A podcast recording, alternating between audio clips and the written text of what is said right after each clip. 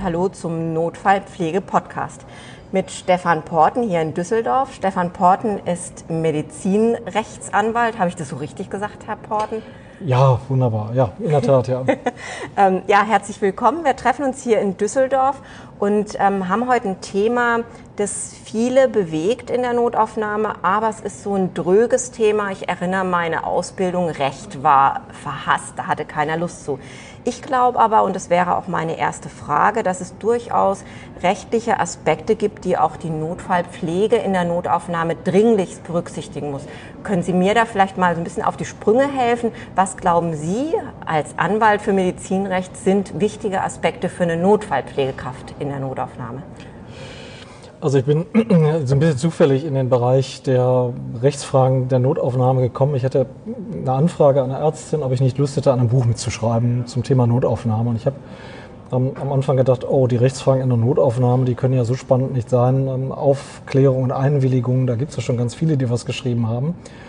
Und dann habe ich auch so ein bisschen gebraucht, bis ich dann wirklich mal einen Anlauf nahm. Und als ich dann mit dem Manuskript angefangen habe, stellte sich heraus, dass in Notaufnahmen unglaublich vielfältige Rechtsprobleme vorliegen, ähm, die teilweise überhaupt noch nicht wirklich aufgearbeitet worden sind. Und ich glaube, ähm, für die Pflegekräfte in Notaufnahmen gibt es immer wieder jeden Tag eigentlich Situationen, wo man sich die Frage stellt, ähm, habe ich das richtig gemacht, habe ich das falsch gemacht? Und noch viel häufiger wird es die Situation geben, wo man es einfach so gemacht hat und sich jetzt hinterher herausstellt, dass man vielleicht die rechtlichen Probleme da gar nicht so richtig erkannt hat. Ähm, also ich habe wirklich totale Lust bekommen auf dieses Themengebiet und ja, ähm, von daher gibt es wirklich total viele Themen, die mir einfach so in den Sinn kommen. Vielleicht ein ganz banales Beispiel. Mir erzählte eine ähm, Pflegekraft auf, aus einer Notaufnahme eine Situation, ähm, die ganz häufig vorkommt, dass eine tief verschleierte Frau mit ihrem Mann in die Notaufnahme kommt, offensichtlich hochschwanger. Dort erzählt der Mann dann, sie sei immer ohnmächtig geworden und aber die Frau weigert sich standhaft, sich ähm, von der männlichen Pflegekraft und von der männlichen Arzt untersuchen zu lassen. Und da stellt sich nur die Frage, was muss ich denn jetzt machen? Muss ich da jemanden rufen oder darf ich jetzt sagen, die entsprechende Einwilligung liegt nicht vor, ähm, da muss ich jetzt nicht weiter behandeln? Das sind zum Beispiel so Fragen, die, die ganz häufig vorkommen. Oder der betrunkene 16-Jährige, der eingeliefert wird, ähm, Liebeskummer hat, die Freunde erzählen, er hätte, wie gesagt, er nimmt sich das Leben. Muss ich den gleich zu einer Landesklinik bringen mit einem Psych-KG oder muss ich den erstmal festhalten? Äh, ist der möglicherweise suizidal? Das sind alles so Fragen. Darf ich eine Blutentnahme machen? Muss ich die Eltern dazu rufen? Das sind alles so Fragen, die so aus der Praxis dann auch zu mir ja. gekommen sind. Da habe ich tatsächlich, ähm, wo Sie jetzt gerade auch den alkoholisierten Patienten angesprochen haben, ich habe äh, meine Masterthesis über diese häufig wiederkehrenden alkoholisierten Patienten geschrieben und da war ganz oft die Frage, bei welcher Promillzahl dürfen wir die eigentlich gehen lassen? Also das sind ja Menschen, die diese Behandlung häufig gar nicht wollen, aber eigentlich sind sie bei einem bestimmten Promillgrad ja überhaupt gar nicht Herr ihrer Sinne. Was müssen wir da beachten? Ja, das glaube ich, lässt sich nicht mit einer einfachen Promillezahl ähm, so, so in den Griff bekommen, sondern es geht immer um die Frage, wenn so ein Patient in einer Notaufnahme aufläuft, dann begibt er sich ja in ein Setting, in dem zu erwarten ist, dass ihm entsprechende Hilfeleistung entsprechend zukommt. Das heißt, man bekommt eine sogenannte Garantenstellung rechtlich für die Sicherheit und die Gesundheit dieses mhm. Patienten. Wenn ich den jetzt nach Hause laufen lasse ähm, und da passiert was, dann in der Tat kann es sein, dass ich diese sogenannte Garantenstellung, die ich habe, verletzt habe, ähm, durch Unterlassen, indem ich mich eben nicht gekümmert habe. Aber der hat ja auch doch ein Recht auf eine freie Willensäußerung und auch auf eine Selbstbestimmung. Und wenn er mir jetzt sagt, er möchte gehen? Ja, da, da fängt es an mit dieser Promillezahl schwierig zu werden ja. an der Stelle. Da kann man eben nicht sagen, 0,5 Promille ist es. Sie, Sie, wissen das selber. Manchmal ähm, gibt es Menschen, die ganz hohe Promillezahlen haben, aber noch äh, nahezu fahrtüchtig sind und andersherum. Ja, das heißt also, der ähm, Arzt muss sich letztendlich zum Beispiel von Gangsicherheit ähm, überzeugen und gucken, ob er ja. den sozusagen in seine Verantwortung gehen lassen kann. So ist kann. das. Also man hat wirklich eine Verantwortung für diesen Menschen und die freie Willensbestimmung, klar, die zählt natürlich an dieser Stelle, aber wenn pflegerisch und vor allen Dingen auch wenn ärztlich eigentlich da, davon auszugehen ist, dass da eine Gefährdung vorliegt, dann kann ich den nicht gehen lassen. Da muss ja. ich in der Tat aber auch nicht selber machen. Ich habe ja kein Recht, diesen Menschen festzuhalten, sondern dann muss ich in der Tat die Polizei alarmieren. Ja, ich glaube, da kommen wir zu einem sehr wichtigen Punkt. Einerseits, wenn ich den Patienten dann gehen lasse, dass ich das entsprechend auch dokumentiere, was ich da festgestellt habe an Gangsicherheit zum Beispiel, Aufnahmefähigkeit. Wie wichtig würden Sie sagen, ist da die Dokumentation? Ist es wirklich so? Und das wäre was, was ich, glaube ich, meinen Kollegen ganz gern mitgeben würde. Was nicht dokumentiert ist, ist auch nicht gemacht. Also das, was nicht dokumentiert ist, dass das nicht gemacht ist, das, ähm, das steht im Gesetz äh, mhm. so drin. Das steht tatsächlich als eine der Beweislastregeln drin. Also klar, ist immer der Hinweis, gut alles zu dokumentieren. Aber die Frage ist natürlich immer, was ist jetzt wichtig und was ist nicht wichtig. Ich muss nur eins wissen, wenn ich Menschen aus der Notaufnahme rauslaufen lasse, ähm, bei denen die Gefahr besteht, dass die aufgrund ihrer gesundheitlichen Situation Schaden nehmen, ähm, dann muss ich irgendwas machen. Die kann ich nicht einfach losziehen lassen. Für die habe ich wirklich eine Verantwortung, die auch rechtlich zu prüfen ist.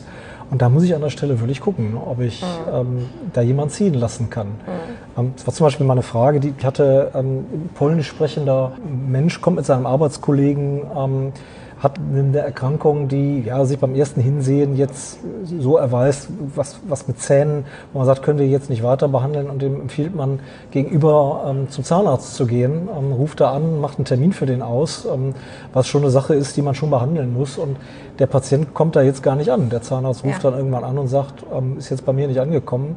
Da stellt sich ja dann die Frage, durfte ich das, durfte ich den wegschicken? Mhm. Also hier ist es auch nicht nur medizinisch, sondern hier muss ich mir die Frage stellen, hat er das verstanden? Konnte der ähm, das verstehen, weil er doch eigentlich eher polnischsprachig war? Wie war der orientiert? Und in dem Falle kommt hinzu, da war ein Arbeitskollege mit dabei, der ähm, offensichtlich ihn da begleitet hat. Ähm, die Sache war medizinisch nicht so schwerwiegend. Ähm, also das wäre ein Fall, wo ich jetzt sagen würde, ja, den durfte man in der Tat dann auch mit dem Arbeitskollegen und dem Krankheitsbild nach Hause schicken. Aber Sie sprechen da, finde ich, ähm, diese sprachliche Komponente an, die finde ich auch sehr wichtig. Also wir müssen uns schon davon überzeugen, wenn wir eine Beratung machen bei den Patienten, dass sie uns auch verstehen können. Sprich, im Falle eines Falles unter Umständen dann eben auch einen Dolmetscher hinzuziehen, wenn wir der Meinung sind, das kommt nicht an bei den Patienten. Hm. Dazu sind wir verpflichtet. Also das ist in der Tat eine wirklich schwierige Sache, ähm, weil der Dolmetscher im Krankenhaus zwar, also für die Übersetzung ist der Behandler zuständig. Der Behandler muss sicherstellen, dass die Aufklärung und Einwilligung vorliegen. Ja. Und deshalb muss der Behandler äh, im eigenen Interesse an dieser Stelle eben einen Dolmetscher hinzuziehen, wenn er da, da Schwierigkeiten hat. Es gibt auch Wege, sogenannte Sprachmittler einzusetzen, Familienangehörige, im Krankenhaus gerne auch mal eine Kraft aus der Küche oder jemand von der Station, der irgendwie diese Sprache spricht. Aber auch da muss ich gucken, ob das wirklich, ob ich Zweifel habe, dass die Übersetzung richtig ist oder nicht richtig ist. Also das ist wirklich ein ziemlich heikles Problem. Bei den Notaufnahmen haben wir ja einen ambulanten Leistungsbereich. Und bei den ambulanten Leistungserbringern gilt der Grundsatz, dass die Kosten des Dolmetschers vom Patienten zu tragen sind. Das ist im Krankenhaus anders, im stationären ja, okay, Bereich. Ja. Wir haben die alkoholisierten Patienten angesprochen, die danach auch die Tendenz haben, vielleicht zu gehen, obwohl ich der Meinung bin, dass das jetzt nicht gut ist für ihn zu gehen. Da gibt es dann den Punkt freiheitsentziehende Maßnahmen. Das heißt, sind wir verpflichtet, diesen Patienten, also ich jetzt als Pflegekraft zum Beispiel, der läuft weg, bin ich verpflichtet, den festzuhalten. Da würde ich mich ja selber in eine gewisse Gefahr begeben. So schnell kann ich gar nicht gucken, dass der um sich schlägt. Was mache ich dann? Was für eine Verpflichtung habe ich da? Also in der Tat ähm, gibt es ja verschiedene Möglichkeiten, die, die, die ich machen kann, äh, die ich überlegen muss. Es gibt, ähm, es hängt sehr von der, von der individuellen Situation ab. Wenn ich einen alkoholisierten Patienten habe, der zwar nicht mehr fahrtüchtig ist, dem ich aber durchaus noch zutraue, ähm, nach Hause zu kommen, bei dem ich nur denke, na, hoffentlich passiert da nichts, dann werde ich den nicht festhalten können. Ähm, diese Rechte habe ich nicht. Solche Möglichkeiten, jemanden festzuhalten, habe ich nur, wenn entweder unmittelbar Straftaten drohen oder wenn ich jemanden unmittelbar verfolge, der gerade irgendwas geklaut hat, dann darf ich jemanden ausnahmsweise mal festhalten. Ansonsten darf ich das nicht. In so einem Fall müsste ich die Polizei informieren, die ja. da einfach weitergehende ähm, Rechte an dieser Stelle hat. Anders ist es, wenn Situationen vorliegen, die in Richtung Notwehr und Notstand gehen. Ähm, also wenn ich wirklich eine unmittelbar gewärtige Gefahr habe, wenn ich jemanden habe, von dem ich denke, der ist so suizidal, wenn ich den jetzt hier aus dem dritten Stock gehen lasse, dann, dann geht der gleich durchs erste Fenster, den muss ich festhalten. Den ja. darf ich nicht nur festhalten, den muss ich festhalten. Ja. Und das entsprechende Recht ergibt sich aus dem, dem Bereich des, des Notstands, ne? dass ja. man hier an dieser Stelle ähm, unmittelbar drohende Gefahr ähm, abwehrt, indem man eben schlicht und einfach mit Gewalt eben oder mit Festhalten dann eben reagiert. Aber das ist eine sehr seltene Situation. Aber nichtsdestotrotz müsste ich mich als Pflegekraft jetzt nicht in eine persönliche Gefährdung, also ich stelle mir jetzt gerade so eine Nachtschicht vor, da sind zwei Schwestern meiner Statur alleine und da ist so ein Riesenhühne von Mann, den halte ich ja so und so nicht fest. Also in dem Fall wäre es wahrscheinlich so, ich müsste das nicht tun, ich müsste dann sofort die Polizei informieren, damit die eintritt. Also ich setze mich da ja einer Riesengefahr aus, das muss ich nicht tun, oder? Ja, der Riesengefahr, das ist auch wieder so ein bisschen eine Frage, die von der Situation abhängt. Ich will jetzt nicht immer sagen, es hängt von der Situation ab, aber diese Fragen sind wirklich immer sehr, sehr diffizil. Mhm. Es ist leider so, dass diese Garantenstellung ähm, sehr weit reicht. Die Garantenstellung, die ist so lange gegeben, wie eine Hilfeleistung zumutbar ist und die Rechtsprechung sieht den Begriff der Zumutbarkeit sehr weit. Ich muss mich, wir haben da den Bereich der unterlassenen Hilfeleistung, aus dem diese Garantenstellung abgeleitet wird. Ich muss mich nicht im Winter in den Rhein stürzen, ähm, den wir ja jetzt hier gerade wunderbar sehen, ähm, um dort noch, der, jemanden zu retten, zu retten, weil das ist was, wo ich mich wirklich selber in Gefahr ja. bringe. Ähm, aber es ist auch ein Unterschied, ob ich Rettungsschwimmer bin oder nicht. Und in einer Notaufnahme erwartet man, dass das dortige Personal eben durchaus auch mit aggressiven und gewalttätigen Menschen umgehen kann und muss. Mhm. Aber auch hier endet das natürlich dann, wenn die unmittelbar drohende gewärtige Gefahr vorliegt. Also wenn der Hühner alkoholisiert ist und ich habe da Sorgen, werde ich ihn behandeln müssen. Mhm. Da muss ich im Zweifel eben gucken, dass ich eine zweite Kraft dazu hole oder von mir aus jemand anderen, der irgendwie in diesem Krankenhaus von mir aus na, der Mann vom Haus, von der Haustechnik, der ja. sich dann dahin stellt, ähm, äh, oder Sicherheitsdienst, wenn das nicht ausreicht, werde ich immer noch weitermachen müssen. Da muss ich mir nämlich die Frage stellen, ähm, kann ich den durch deeskalierende Maßnahmen dazu bringen, dass er jetzt erstmal ruhig ist. Und selbst wenn, wenn das nicht mehr sichergestellt ist, und die Gefährdung wirklich absehbar ist, möglicherweise weil er schon gewalttätig geworden ist oder akut randaliert, dann in der Tat dann bin ich in einer Situation, wo die Grenze der Zumutbarkeit dann wirklich überschritten ist, dann muss ich wirklich die Polizei hinzuziehen. Und die muss ich hinzuziehen, wenn bei diesem Patienten eine akute Gefährdung vorliegt. Ja. Wenn der wirklich krank ist, kann ich ja nicht einfach sagen, den behandle ich nicht, sondern dann muss ich in der Tat die Polizei sogar hinzuziehen. Ja, ich glaube, das ist ein guter, ein guter Punkt, darauf hinzuweisen, dass man gut tut, sich im Vorfeld äh, mit solchen Fällen rein gedanklich auseinanderzusetzen, um ein Konzept dahinter zu sehen. Was machen wir in solch einem Fall? Gibt es einen Sicherheitsdienst? Gibt es einen Notrufdienst? Wie direkt ist unsere ähm, Kommunikation mit der Polizei und so? Also das ist, glaube ich, ein ganz, ganz wichtiger Aspekt. Also das sind ganz wichtige Bereiche und da glaube ich aber ist auch der Arbeitgeber einer Verpflichtung. Ja. Ähm, der Arbeitgeber hat ja ähm, nach der Arbeitsstättenverordnung Gefahren am Unfall, äh, am Arbeitsplatz ähm, zu, zu bekämpfen. Ähm, die bestehen ja nicht nur in Staub und äh, grellem Licht und sonstigen Dingen. Also Sie sprechen Gefährdungsanalysen an. Ja, Gefährdungsanalysen. Ja. Und danach sind eben Rückzugsbereiche, sichere ja. Bereiche zu machen. Äh, in der Tat ist das eine wichtige Aufgabe. Äh, diesen Notfall muss man teilweise wirklich auch mal üben. Ne? Da mhm. muss man wirklich mal, ich will nicht sagen in einer Simulation, in einer selbstgemachten Simulation, in der Och, Tat. Ähm, vielleicht gar nicht verkehrt. Mal so einen richtigen Aggressionsfall äh, mal versuchen nachzustellen. Ja, vor allen Dingen äh, sieht man dann auch erstmal, wo die Schwachstellen sind. Ja, wir haben ganz viele Behandlungskabinen in den Notaufnahmen Aufnahmen, die nur einen Eingang haben. Ja. Wenn der Patient falsch steht, komme ich da als Pflegekraft nicht raus, wenn der Amok läuft. Ich kann auch keinen rufen. Genau, Notrufsysteme exakt. sind an dieser Stelle wichtig. Ja, ja. Ähm, jetzt habe ich noch mal eine ganz andere Frage aus einer ganz anderen Richtung. Ähm, ich bin ja auch, auch unterwegs in Notaufnahmen, diese zu zertifizieren und stelle immer fest, dass die personelle Ausstattung der Notaufnahmen ähm, sehr unterschiedlich ist und es gibt durchaus Notaufnahmen, die, ich würde es mal vorsichtig formulieren, eine sehr interessante und sehr angespannte personelle Situation haben.